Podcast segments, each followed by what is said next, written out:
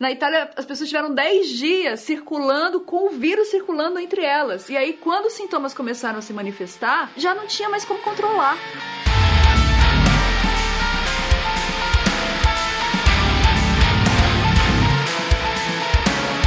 Dia 21 de março de 2020. Este é o 24º dia desde o primeiro diagnóstico do coronavírus no Brasil.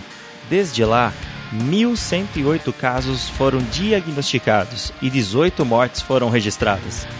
Segundo todos os especialistas, as previsões não são boas. A expectativa é que o número cresça exponencialmente. Vocês vão encontrar na internet vídeos em que eu falava: não, não há motivo para pânico, nós temos que levar a vida normal, eu mesmo estou levando vida normal. Mudou.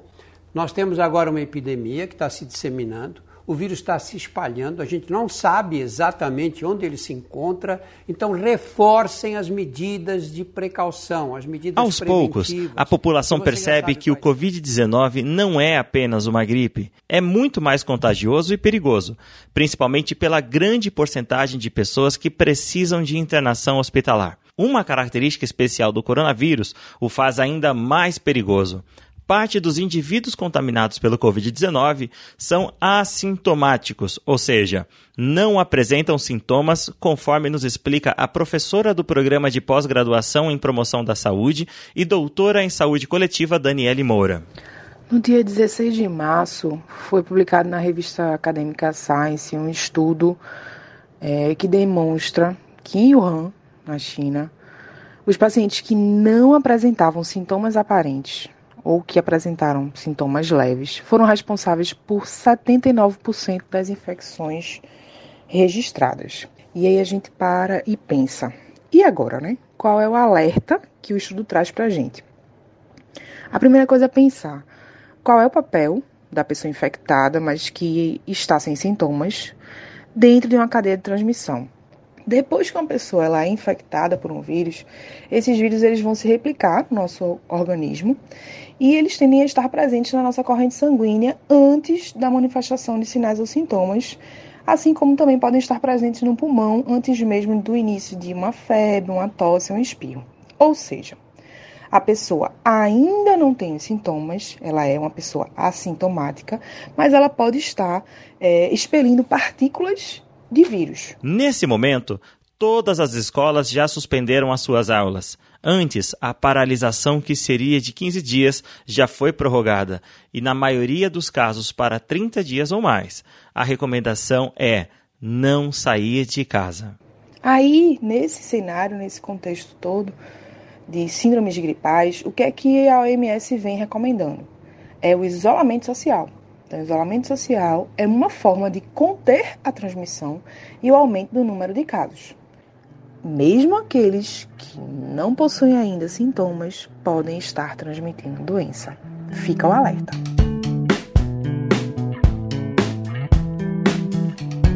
No mundo educacional, vivemos um momento de amplo debate.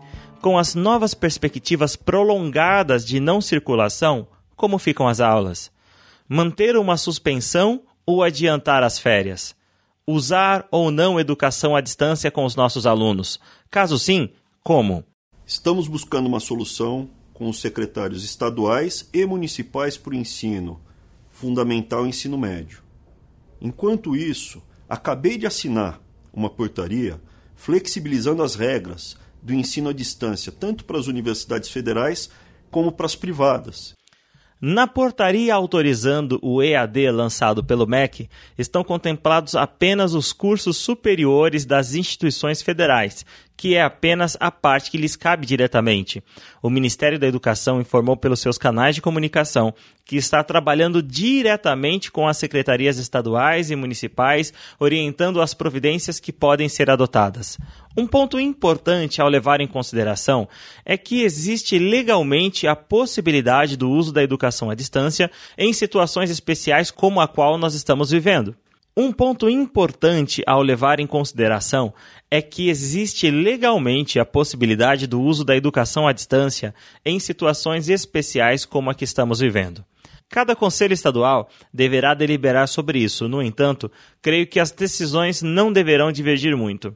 Por exemplo, em São Paulo, de onde vos falo, a deliberação do Conselho Estadual de Educação número 177 de 2020 traz logo no seu início um recorrido de leis, artigos, portarias e outros documentos normativos que embasam legalmente a possibilidade de uso do EAD, como por exemplo, o artigo 32 da Lei de Diretrizes e Bases da Educação, que afirma que o ensino fundamental será presencial sendo o ensino à distância utilizado em complementação da aprendizagem ou e aí é uma parte muito importante, em situações emergenciais.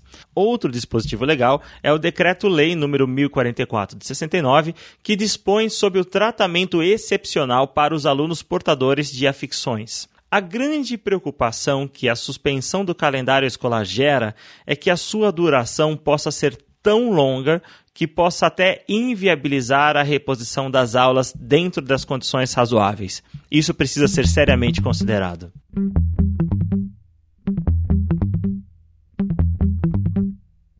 Bom, então, para um plano de contingência é super importante, em primeiro lugar, que a gente não tente reproduzir a experiência escolar de forma alguma. A experiência escolar ela é muito única. A presença da criança na escola, as rotinas, o contato com os colegas, os, os vínculos que são criados entre estudantes e, e professores, isso vai ser bem difícil. Na verdade, isso é impossível de ser reproduzido em casa. Você está ouvindo a consultora educacional Ana Paula Gaspar. Ela escreveu para o Porvir, o nosso novo parceiro nos boletins, um artigo interessantíssimo com 10 passos para as escolas montarem um plano de contingência. Então, se por algum motivo a gente achar que ficar conectado quatro horas em frente ao computador direto, tendo é, aulas síncronas e com um professor entrando, o outro saindo, pode de alguma forma ser produtivo, isso pode ser bem, ah, na verdade, tóxico para a sociedade como como um todo nesse momento. Ana Paula também nos falou sobre cuidados que devemos tomar ao adotar o EAD. Então é importante que se estabeleça um projeto pedagógico digital, ainda que isso pareça muito robusto para esse começo, mas talvez um tema importante que a gente quer dar continuidade, que a gente já estava trabalhando na escola, ou que a gente quer aproveitar uh, o tema para fazer um projeto interdisciplinar e assim colocar as crianças bem informadas, enfim eu acho que é importante que todos nós que estamos envolvidos com a educação nos lancemos nesse momento tão importante, sobretudo com um olhar de descobridor, com um olhar de pesquisador. Uh, Paulo Freire nos convidava muito a, a fazer o uso da prática, mas também da reflexão. Então, vai ser importante para a gente manter registros, documentação. Eu sugeriria aos professores que escrevessem um diário para que, ainda que fossem pílulas, diariamente eles registrassem questões, descobertas, dúvidas, para que quando isso tudo passar, a gente tenha um material relevante para a gente pensar, quem sabe, o surgimento de uma nova pedagogia. Eu estou chamando nesse momento de pedagogia da contingência mas eu tenho certeza que teremos um novo nome, bem melhor, e que teremos um novo tempo na educação, na contemporaneidade. Como todos sabemos, essa situação não é exclusividade do Brasil. É uma pandemia mundial a ouvinte do podcast Papo de Educador, a professora brasileira Joana Casemiro, vive há 25 anos na Alemanha e é professora na maior escola de ensino fundamental de Berlim. Joana nos mandou um áudio nos contando como estão as coisas por lá. Oi, Damione, aqui é a Joana de Berlim, sou professora do ensino fundamental aqui na maior escola primária de Berlim. A coisa aqui é bem complicada, porque, primeiro, contrariando todas as expectativas prováveis. Um, a escola alemã é super pouco digitalizada, quer dizer, eles têm, um, um, têm projetos, mas a realidade é bem outra. Então, foi todo mundo meio pego de surpresa. As pessoas sabiam que estava por vir, mas ninguém se preparando. A gente soube numa sexta-feira que a escola fecharia na terça-feira. Então, assim, foi, foi tudo meio pego de supetão e as pessoas com poucas possibilidades de, de se ajustar. Existe muita discussão agora de como é que a gente pode manter os alunos e os pais um, com materiais e de que maneira a gente pode um, trabalhar isso de uma maneira rápida. É isso, assim, tudo muito improvisado, tudo muito, um, muito a cada dia, e a gente está agora tentando cada um por si, mais do que, do que como um sistema organizado pelo governo, tentando achar maneiras de, um, ou soluções de, de poder ajudar mais, mais a sua classe. Sabe, a coisa mais complicada que está acontecendo aqui são por causa das provas. A gente está, um, na próxima semana, está começando o que aqui chama Habitua, são os vestibulares aqui, que na, na verdade não acontece no começo da, na entrada da universidade, mas sim no final, das, no final da escola. E os alunos do último ano do ginásio daqui estão, estariam com provas marcadas agora, e isso está sendo uma grande, grande discussão, porque essas provas são, em parte, sobre organização da escola, da própria escola, e por outra parte, são, uma outra etapa, é organizada um, centralmente. Então tá uma, tá, uma, tá uma confusão, uma briga enorme para saber se vai ser adiada essas, vão ser adiadas essas provas ou se elas vão ser feitas e como e se forem feitas tinha que ser uma coisa com todo em relação a todas as um, aos estados. Então tá assim, tá uma briga complicada em relação a isso. Bom, de certa forma, fomos pegos todos de surpresa e, nesse momento, precisamos tomar uma decisão professores estão apreensivos, assim como os nossos alunos. Uma coisa é fato e indiscutível: é essencial que as escolas tenham canais abertos de comunicação com a comunidade escolar. Sejam grupos de WhatsApp com pais, seja um podcast, um canal do YouTube ou redes sociais. É importante acalmar os ânimos e mostrar para os pais que vivemos numa situação excepcional. Não há protocolos prontos para isso. É um momento de diálogo entre governo, escola, escolas e famílias, alunos e professores e principalmente professores com professores.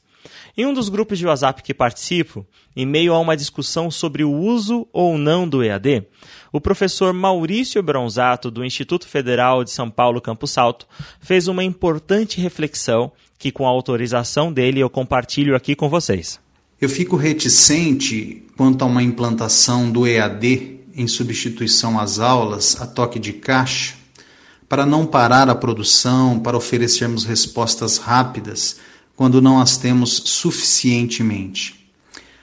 Trata-se de um estado de exceção e é uma oportunidade para repensarmos muita coisa, cuidarmos dos alunos e uns dos outros aliviando ansiedades, estando virtualmente presentes nas semanas dos alunos com ofertas de conteúdos para mantê-los aquecidos e esperançosos. Não gostaria que nossa decisão como instituição privilegiasse dias letivos e calendários em detrimento de pessoas e sua formação, embora tenha respeito por essas formalidades. Poderia ser um momento para esquecermos a grade Aliás, para girar as chaves delas e tratarmos transversalmente temas em ebulição no momento, por exemplo, o desamparo a que os trabalhadores informais estarão relegados, a desigualdade social, a morte, a velhice, as tecnologias, entre tantos outros temas. Com a intenção de apoiar as decisões das escolas em relação ao uso da tecnologia para superar esse momento, vários grupos e empresas estão organizando materiais específicos para ajudar a escola a superar o coronavírus o nosso novo parceiro, o Porvir, tem produzido um material excelente sobre essas iniciativas e você poderá conferir esse material no seu site em www.porvir.org. O Vinícius de Oliveira, jornalista do Porvir, irá dar uma palavrinha para vocês. Oi, Damione. Aqui é o Vinícius, jornalista do Porvir. Eu agradeço o espaço e a parceria de participar do Papo de Educador neste momento em que todas as escolas estão fechadas por conta da pandemia do coronavírus. É, nos últimos dias, a gente tem ouvido muitos educadores e diretores e integrantes de secretaria que têm enfrentado enorme, enormes desafios né, neste momento de transição do, do presencial para o online. Né? E por conta disso, a gente publicou diversos materiais Ao longo dos próximos dias, a gente vai publicar mais materiais que vão nesse sentido de orientação e de mostrar casos é, de sucesso de educadores que estão conseguindo entregar uma educação é, significativa, mesmo que à distância, para alunos de diferentes realidades e diferentes cantos do Brasil. Bom, Damione, eu volto a qualquer momento com novidades da cobertura do Porvir. Obrigado pelo espaço e um abraço. Este foi o segundo boletim A Escola contra o Coronavírus, uma produção especial do podcast Papo de Educador e agora com o apoio de conteúdo do Porvir. Você poderá encontrar os próximos boletins diretamente no nosso site em www.papodeeducador.com.br. Você também poderá encontrá-lo no podcast Papo de Educador pelo Spotify ou então nas nossas redes sociais e agora também no YouTube. Esse boletim contou com o roteiro, produção e edição de Damione Damito, colaboração de Beatriz Damito, Daniele Moura, Vinícius de Oliveira e Marina Lopes, arte gráfica de Gabriel Tuller e revisão textual de Wagner Lúcio. Nos encontramos a qualquer momento no próximo boletim A Escola contra o Corona.